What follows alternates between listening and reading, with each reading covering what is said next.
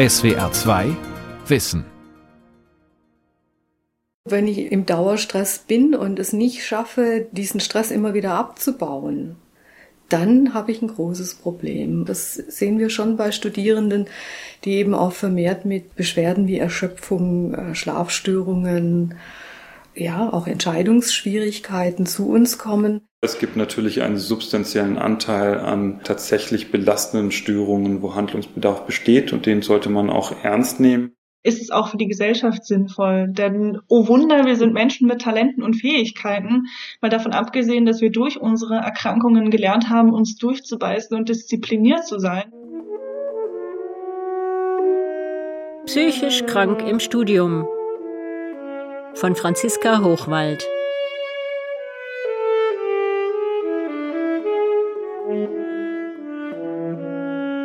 Rund ein Sechstel aller Studierenden nimmt eine Psychotherapie in Anspruch, so der Barmer Gesundheitsreport von 2019. Und das ist nur die Spitze des Eisbergs, denn die meisten Studierenden mit psychischen Problemen versuchen ohne therapeutische Hilfe klarzukommen. Was macht psychisch krank? Und was hilft dabei, die Anforderungen eines Studiums zu bewältigen?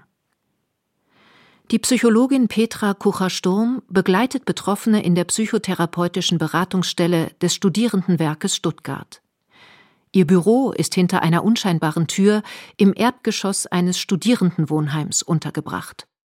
Die Hauptthemen sind nach wie vor Lern- und Leistungsstörungen. Das ist ein großer Bereich. Dazu gehört Prokrastination, Dazu gehören Prüfungsängste, dazu gehören aber auch Probleme mit dem Zeitmanagement, sich die Aufgaben so einzuteilen, dass sie machbar sind in der zur Verfügung stehenden Zeit.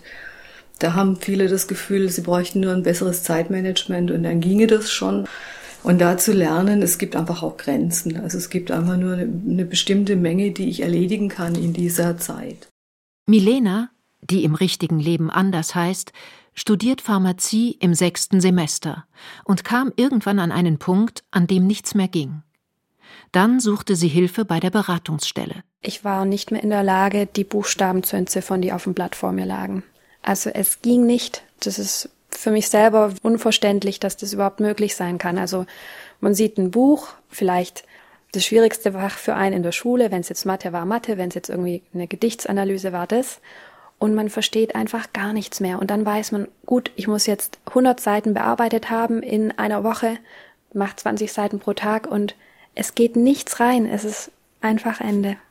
Und da hatte ich es eben davor wirklich sehr übertrieben, das Lernen auf Klausuren.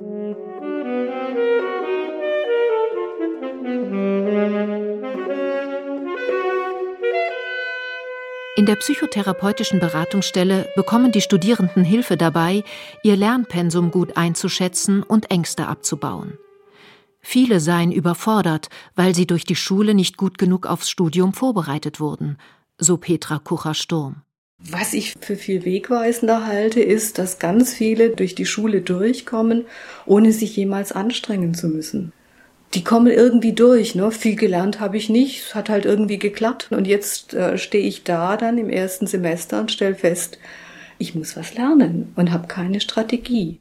Gerade diejenigen, die in der Schule gute Noten hatten, werden dann von den Anforderungen an der Universität überrascht. Sie verstehen nicht, warum sie mit einem Mal scheitern und werden von Selbstzweifeln erschüttert. Plötzlich muss ich was tun. Plötzlich habe ich schlechte Noten die sind dann natürlich schon auch bei uns in der Beratung und ja, zum Teil auch durchaus verzweifelt über die Situation. Oder aber sie stellen in Frage, ob das Studium überhaupt was ist für sie. Das ist was, was ich schon auch durchaus der Schule zum Vorwurf mache, dass sie die guten Schüler nicht dazu zwingt, auch mal tatsächlich sich anstrengen zu müssen. Ne? Leichtere Lern-, Konzentrations- und Angststörungen können in der Beratungsstelle gut behandelt werden. Doch wenn die Symptome zu heftig sind, reicht das Therapieangebot nicht aus. Wir haben hier zunächst einfach das Angebot, dass wir eine Anlaufstelle sind, die relativ schnell zugänglich ist. Also es gibt relativ schnell einen Termin bei uns und ohne große Schwierigkeiten. Das heißt, wir sind niederschwellig und Im Gespräch stellt sich dann raus, ist es in unserem Rahmen lösbar? Also können wir mit einigen Sitzungen das Problem hier lösen in der Beratung oder ist es sinnvoll, dass der Ratsuchende sich dann doch auch einen Therapeuten sucht? Im Falle der Pharmaziestudentin Milena reichte die Hilfe der Beratungsstelle nicht aus. Sie musste sich einen Therapieplatz suchen. Weil meine Symptomatik so in eine so krasse Richtung ging, dass das über einen normalen Weg jetzt nicht zu machen war. Man kann sich das von außen so schlecht vorstellen, weil man ja denkt, Mensch, als Student führt man so ein schönes Leben und hat es eigentlich so gut und einfach. Aber wenn dann nochmal eine Zusatzarbeitsbelastung oder ein langer Pendelweg dazu kommt, kann sich was so einspielen. Also ich weiß, dass ich ein halbes Jahr lang zum Beispiel ohne Licht überhaupt nicht mehr schlafen konnte. Therapieplätze sind rar. Und ein halbes Jahr Wartezeit ist keine Seltenheit. Aber Milena hat die Krise überwunden und inzwischen ihr Studium wieder aufgenommen. Da bin ich dem System schon dankbar, dass es so flexibel gestaltet ist, dass man durchaus auch Freisemester einlegen kann und die Struktur des Studiums das zulässt, dass man durchaus trotz der Verschulung, über die man klagt, weiter in dem Fach bleiben kann. Es war einfach ein großer Wunsch, das zu machen. Und obwohl einem andere Dinge vielleicht mehr gelegen hätten, da dran zu bleiben, doch wie viele Studierende sind psychisch krank? Hier kommen Studien zu unterschiedlichen Ergebnissen. Laut der Gesundheitsstudie der Techniker Krankenkasse aus dem Jahr 2017 leidet etwa jeder Sechste an Depressionen, ähnlich viele an Angststörungen. Jeder vierte Studierende zeigt Anzeichen von Burnout. Die 21. Sozialerhebung des Studentenwerks hingegen ermittelt nur einen Anteil von fünf bis sechs Prozent von Studierenden, die sich durch psychische Probleme in ihrem Studium beeinträchtigt sehen.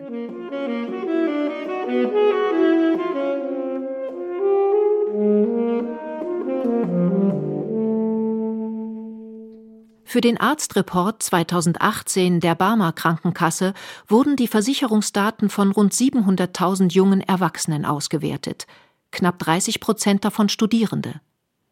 Rund ein Sechstel von ihnen suchte im Untersuchungszeitraum ärztliche Hilfe wegen psychischer Probleme. Das Forschungsprojekt StudiCare sammelt nun seit 2016 spezifischere Daten, denen zufolge sogar jeder dritte Studierende psychisch belastet ist. Studicare-Forscher Harald Baumeister.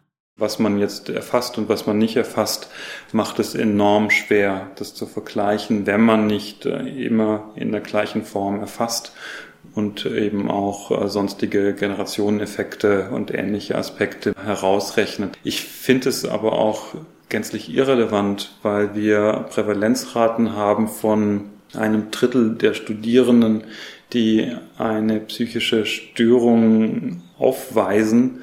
Es ist viel und es zeigt Behandlungsbedarf und Handlungsbedarf. Sind Studierende häufiger psychisch krank als Auszubildende? Im Vergleich zu anderen jungen Erwachsenen sind die psychotherapeutischen und psychiatrischen Behandlungen bei Studierenden seltener. Ein Grund dafür könnte darin bestehen, so der Barmer Arztreport, dass Auszubildende häufiger zum Arzt gehen, weil sie für ihre Arbeitsstelle eine Krankschreibung brauchen. Jeanette von Wolf, stellvertretende Beauftragte für Studierende mit Behinderung oder chronischer Krankheit an der Universität Stuttgart, hat noch eine weitere Erklärung. Insgesamt stehen alle in dieser Gesellschaft eigentlich unter einem hohen Selbstoptimierungsdruck mit entsprechendem Druck auch, ja, die Selbstdarstellung nach außen wirklich zu perfektionieren. Und die Studierenden sind da vielleicht noch mal in besonderer Weise betroffen. Und zu all diesen Bildern oder gesellschaftlichen Standards passt es nicht, sich psychologische Hilfe zu holen. Das ist der eine Aspekt. Der andere Aspekt ist, dass viele psychische Erkrankungen, die gerade auch Studierende treffen, von diesen nicht erkannt werden. Vermutlich gibt es also eine hohe Dunkelziffer. Auch der vergleichsweise hohe Konsum von Alkohol, Drogen und Schmerzmitteln, den das Projekt StudiCare ermittelt hat, spricht dafür, dass Studierende hoch belastet sind. Die Ursachen dafür sind vielfältig. Harald Baumeister ist Co-Projektleiter des StudiCare-Projekts und Leiter der Abteilung Klinische Psychologie und Psychotherapie an der Universität Ulm. Also Studierende sind natürlich, wenn wir uns die Lebensereignisse anschauen, mit denen konfrontiert sind, dann gibt es einen substanziellen Anteil von Studierenden, die das erste Mal aus dem Elternhaus gehen. Das mhm. heißt, hier gibt es Veränderungen in der Lebenswelt. Sie sind konfrontiert mit äh, gegebenenfalls einer anderen Stadt, mit neuen Lebensverhältnissen, müssen vielleicht auch zuerst mal etwas mehr für sich selbst sorgen. Äh, es gibt viel Veränderungen, was Unsicherheit mit sich bringt, was Angst und Sorgen induzieren kann, je nach äh, Temperament und Persönlichkeitsstruktur der Menschen jeweils auch. Studierendenberaterin Petra Kucher-Sturm sieht auch die Verkürzung des Gymnasiums auf acht Jahre als Problem. Viele Studierende sind noch nicht volljährig, wenn sie an die Universität kommen. Da ist es schon so, dass sich die Jüngeren manchmal schwerer tun damit, sich in die neue Lebenssituation einzufinden, zumal die 17-Jährigen ja teilweise noch gar nicht selber geschäftsfähig sind in dem Sinne. Ne? Also fürs Wohnheimzimmer muss die Mama unterschreiben. Und das ist natürlich auch eine andere Stellung in der Gesellschaft, ob ich jetzt selber unterschreiben kann oder nicht. Die Studierenden sind jünger als früher. Auf der anderen Seite sind die Eltern häufig auch älter, seit viele Menschen erst in den Jahren nach der ersten Karrierephase eine Familie gründen. Es ist so, dass Studierende zu uns kommen mit reaktiven Depressionen, also ein Elternteil ist gestorben und das hat schon auch zugenommen, weil die Eltern heute einfach älter sind, wenn sie Kinder bekommen als früher. Das schlägt dann natürlich durch, dass dann Studierende mehr darunter leiden, dass sie kranke Eltern haben oder dass die Eltern auch versterben oder verstorben sind.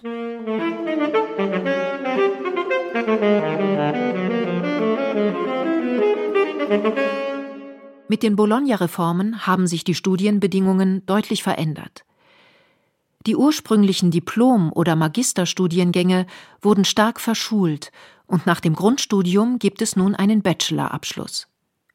Vielfach wurde vermutet, dass die Bologna-Reformen den psychischen Druck im Studium verschärfen.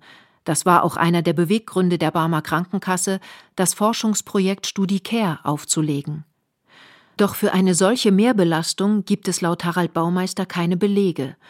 Und auch Petra Kucher-Sturm von der Stuttgarter Psychologischen Beratungsstelle kann das nicht bestätigen. Zu Anfang war es so, dass durch die Einführung vom Bachelor- und Masterstudiengang die Studierenden das Gefühl hatten, sie müssten unbedingt in diesen sechs Semestern oder acht Semestern äh, für einen Bachelor fertig werden. Da war ein ganz großer Druck da, es in dieser Zeit durchzuziehen. Das hat sehr nachgelassen. Wir haben hier inzwischen Studierende im zehnten Semester Bachelor. Insofern sehe ich auch, dass dieser Bologna-Prozess, was die Studienzeiten angeht, überhaupt nichts gebracht hat. Im Gegenteil. Es sind teilweise längere Studienzeiten dadurch entstanden als früher mit Diplom- oder Magisterstudiengängen. Die Belastungen haben sich durch die Studienreform offenbar weder verringert noch vergrößert, nur verändert. Die extrem aufwendigen Abschlussprüfungen nach einem überwiegend selbstbestimmten Studium sind einem Dauerstress durch unablässige kleinere Prüfungen gewichen. Auch ist nicht sicher, wie es nach dem Bachelor weitergeht, und das belastet laut Harald Baumeister die Studierenden. Das sehe ich tatsächlich in dem Bachelor-Master-Umstieg als problematisch, dass wir früher eine Leistungsanforderung haben, weil es eben eine jetzt zwischen Bachelor und Master geschaltete Übergangsquotierung gibt, so dass zumindest nicht alle Studierende die Sicherheit haben, dass sie dort, wo sie weiter studieren wollen, auch weiter studieren können. Und das ist ein immenser Druck für Studierende. Da ist äh, Druck, weniger Freiheit, mehr Konkurrenzkampf reingekommen und für doch viele, die sich davon nicht so frei machen können, verbunden mit einem hohen Anspannungsniveau. Nur etwa jeder vierte Studierende, der sich psychisch belastet fühlt, nimmt therapeutische Hilfe in Anspruch. Andere nutzen diese Möglichkeit nicht, häufig aus Scham. Auch kennen viele oft die Hilfsangebote nicht oder sie erkennen gar nicht, dass eine Therapie notwendig wäre.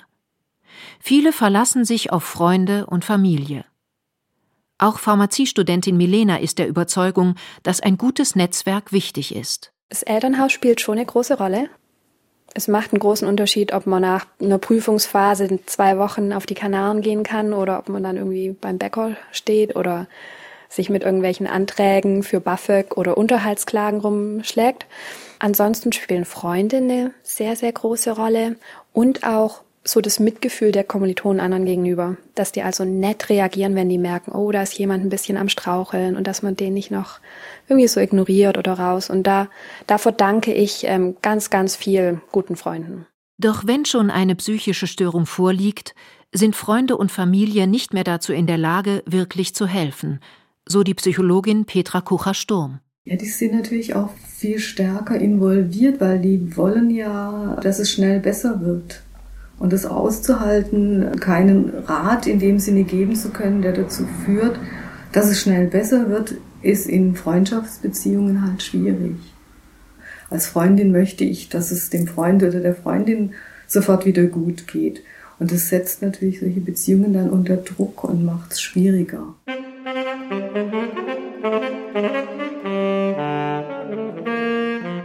Ein Weg, anonym zu bleiben und trotzdem Hilfe zu bekommen, könnten Hilfsangebote im Internet sein, so wie StudiCare, das Projekt, das Psychologieprofessor Harald Baumeister gemeinsam mit Erlanger Kollegen ins Leben gerufen hat. StudiCare aktuell mit den Online-Interventionen, die wir anbieten, ist geboren aus Forschungsgesichtspunkten aktuell. Das heißt, hier gibt es dann jeweils wissenschaftliche Mitarbeiterinnen und Mitarbeiter mit Promotionsthemen, mit spezifischen Interessen, die jetzt bei uns in der Psychologie eben ihre psychologischen, gesundheitspsychologischen, klinisch-psychologischen Themenfelder mitbringen. Noch ist StudiCare also kein Angebot für alle. Studierende können sich für die Teilnahme bewerben und im Gegenzug liefern sie ihre Daten für die Forschung an ein ganzes Netzwerk an europäischen Universitäten. Wir haben uns hier die klassischen Themenfelder der Gesundheitsförderung angenommen. Stressmanagement natürlich, die Prävention von Depressionen, die Prävention von Angstsymptomen, aber auch generischere Aspekte, Fähigkeiten oder eben auch Einschränkungen im Miteinander, in der Interaktion oder wo Menschen immer wieder über sich selbst stolpern. Das heißt zum Beispiel ein soziales Kompetenztraining oder ein Training, um körperlich aktiver zu werden. Diese Programme richten sich in erster Linie an Studierende, die durch die neue Situation an der Uni psychische Probleme entwickeln, so wie Milena. Psychologiestudentin Julia hingegen begann ihr Studium bereits mit psychischen Erkrankungen. Für diese Sendung entschieden wir uns dafür, das Interview mit ihr per Mail zu führen. Julia nahm ihre Antworten auf und versendete sie als Audiodateien. Sich für ein Gespräch zu treffen wäre für sie zu viel geworden. Ich selbst leide seit über zehn Jahren unter einer sogenannten komplexen posttraumatischen Belastungsstörung. Im Alltag zeigt sich die Erkrankung vor allem durch eine chronische Schlafstörung. Also ich kann nächtelang gar nicht schlafen, ich kann sehr schlecht ein- und durchschlafen, bin deshalb die meisten Tage einfach sehr erschöpft. Außerdem habe ich auch die typischen PTBS-Symptome wie Flashbacks oder Albträume, die sogenannten Intrusionen, also das Wiedererleben der traumatischen Momente. In dieser Situation sind auch andere junge Menschen an Universitäten. Jeanette von Wolf ist Inklusionsbeauftragte an der Universität Stuttgart. Wir wissen, dass etwa 50 Prozent der Studierenden, für die wir zuständig sind, wegen einer psychischen Erkrankung zu uns kommen. Studierende können einen Antrag stellen auf Nachteilsausgleich. Der kann ganz unterschiedlich aussehen, zum Beispiel eine längere Bearbeitungsfrist für eine Hausarbeit oder eine andere Prüfungsform, so dass der Nachteil des Studierenden oder der Studierenden ausgeglichen wird, Prüfungsfristverlängerungen und so weiter. Dabei unterstützen wir, indem wir das alles vorbereiten und auch den Kontakt mit den Fakultäten herstellen, wenn das gewünscht ist. Julia bekam von ihrer Universität zwar auch Unterstützung, doch sie empfand diese als wenig hilfreich zum Beispiel einen Nachteilsausgleich beantragen. Das Recht habe ich.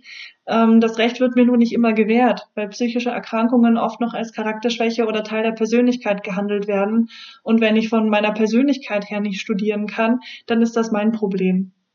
Dass da eine diagnostizierbare Erkrankung dahinter steht, das interessiert einfach viele Prüfungsausschüsse nicht. Die können sich über jedes ärztliche Attest einfach hinwegsetzen und sagen, nö, wir geben dir einfach keinen Nachteilsausgleich. Zudem ist der Verwaltungsaufwand, der daraus entsteht, für psychisch kranke Studierende eine zusätzliche Belastung. Wenn schon der Gang zur Vorlesung eine Überforderung sein kann, ist es sehr schwer, sich aktiv für einen angemessenen Ausgleich einzusetzen. Also ich musste mich auf meine Prüfungen vorbereiten, meine Erkrankung irgendwie handeln und zusätzlich der Uni noch in Dutzenden Anträgen erklären, warum meine chronische Erkrankung eben keine einfache Charaktereigenschaft oder ein Zeichen von Faulheit ist. Und ich glaube, das alles zusammen macht ein Studium mit psychischer Erkrankung genauso wie mit jeder anderen chronischen Erkrankung so schwer. Das können sich gesunde Studierende eigentlich gar nicht vorstellen. Vor allem für Studierende mit Depressionen kann dies zum unüberwindbaren Hindernis werden. Dieses negative Selbstbild, was so von Versagensaspekten durchdrungen ist, dass dieses Selbstbild im Grunde nach außen projiziert wird. Und die lachen mich sowieso dann alle aus. Im Grunde ist es das Bild, was man von sich selbst hat. Und dann denkt man, diese Institution Hochschule wird mich auch sehr negativ bewerten. Damit ein Nachteilsausgleich auch den anderen Studierenden gegenüber gerecht sein kann, müsse er individuell ausgehandelt werden, so Jeanette von Wolf. Man schaut, wo liegt im individuellen Fall der Nachteil und wie kann der so ausgeglichen werden, dass die Studierende oder der Studierende nicht einen Vorteil dadurch bekommt. Grundlage ist in der Regel ein ärztliches Attest und ähm, der Arzt oder die Ärztin kann auch schon eine Empfehlung aussprechen, was bei der Krankheit in diesem Fall ein passender Nachteilsausgleich sein könnte. Die Inklusionsbeauftragte macht an der Universität Stuttgart die Erfahrung, dass Dozierende sehr bereitwillig mithelfen, einen Nachteilsausgleich zu ermöglichen. Doch das ist nicht überall so, wie Julia berichtet. Also bei den höheren Ebenen war ganz klar, Inklusion, das wollen wir. Aber von Dozenten und Dozentinnen hörte ich dann eher solche Sätze wie, mit der Einstellung würde ich es auch nicht weit bringen oder warum dürfen Sie mit psychischer Erkrankung überhaupt Psychologie studieren?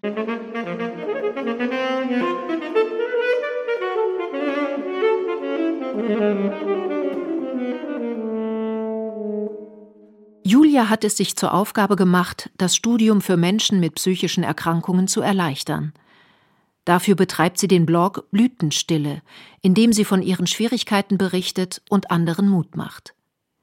Julias Symptome sind so heftig, dass ihr ein Behinderungsgrad von 50 diagnostiziert wurde. Sie gilt folglich als schwerbehindert. Letztlich hat ihr das aber nichts genützt. Sie musste ihr Studium vorzeitig beenden. Doch Julia hat eine Reihe von Ideen entwickelt, was eine Universität braucht, damit psychisch kranke Studierende dort eine gute Chance haben. Zusätzlich gibt es schon Unterstützungsangebote an Hochschulen. Dafür sind die psychosozialen Beratungsstellen und die Behindertenbeauftragten zuständig. Weiß das der Erstsemestler? Nein, meistens nicht, weil es wenig bis gar nicht kommuniziert wird. Das heißt, diese Angebote müssen einfach in die Hörsäle, sie müssen bei Einführungsveranstaltungen und beim Tag der offenen Tür offensiv angesprochen und beworben werden. Und äh, es bräuchte einfach auch viel mehr Verständnis beim Einzelnen. Insgesamt beschränken sich Universitäten zumeist darauf, das notwendige Minimum zu liefern Hörsäle, Seminarräume und Bibliotheken. Julia sieht auch hier deutlichen Verbesserungsbedarf. Und dann könnte man noch Angebote schaffen, die auch für gesunde Studierende interessant sind, aber eben vor allem für Studierende mit Erkrankungen. Zum Beispiel Ruheräume, also ein angenehmer Raum, in dem ich mich bei einer zum Beispiel Panikattacke zurückziehen kann. Ich habe das immer mit mir allein auf dem Klo ausgemacht und das ist definitiv keine angenehme Atmosphäre, um aus einer Panikattacke wieder rauszukommen. Ein solches Angebot wäre wichtig, aber es scheitert, so Inklusionsbeauftragte Jeanette von Wolf, in der Regel an der Raumknappheit, mit der die Universitäten zu kämpfen haben. Wir haben extra Ruheräume eingerichtet, zu denen man Schlüssel bekommen kann. Das ist auch kein großer formaler Aufwand.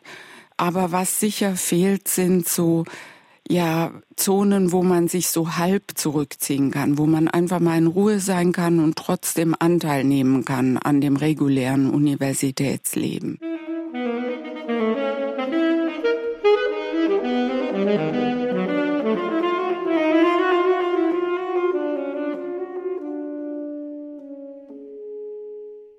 Eine weitere Hilfe, die nicht nur für psychisch Kranke nützlich sein könnte, sondern für alle Studierenden, wären Online-Aufzeichnungen von Vorlesungen.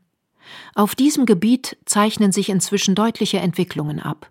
Wir denken insgesamt, dass die Digitalisierung der Studienangebote ein wesentlicher Schritt ist bei der Inklusion. Das gilt nicht nur für Studierende mit psychischen Krankheiten, sondern auch für Studierende mit bestimmten Behinderungen, für die es wichtig wäre, Vorlesungen nochmal nachhören zu können oder eben in anderer Form als präsent wahrzunehmen. Und auch für viele psychische Erkrankungen könnte ein stärker digitalisiertes Lehrangebot natürlich immer nur zusätzlich zum Präsenzangebot eine gute Hilfe sein. Ich saß teilweise in Prüfungen und hatte die Frage, die da vor mir stand, zum ersten Mal in meinem Leben gelesen, weil sie auf keiner Vorlesungsfolie und in keinem für die Prüfung relevanten Buch auftauchte, sondern in irgendeinem Nebensatz in der Vorlesung erwähnt wurde, die ich nicht besuchen konnte, weil ich krank zu Hause lag oder saß. In einigen Fakultäten stehen die Vorlesungen bereits im Netz und vielfach arbeiten die Inklusionsbeauftragten eng mit den entsprechenden Stellen zusammen. Also der Bereich E-Learning wird an der Uni Stuttgart auch wirklich als ein strategischer Baustein begriffen und entsprechend angepackt. Und wir hoffen, dass davon die Inklusion auch immer mit profitiert.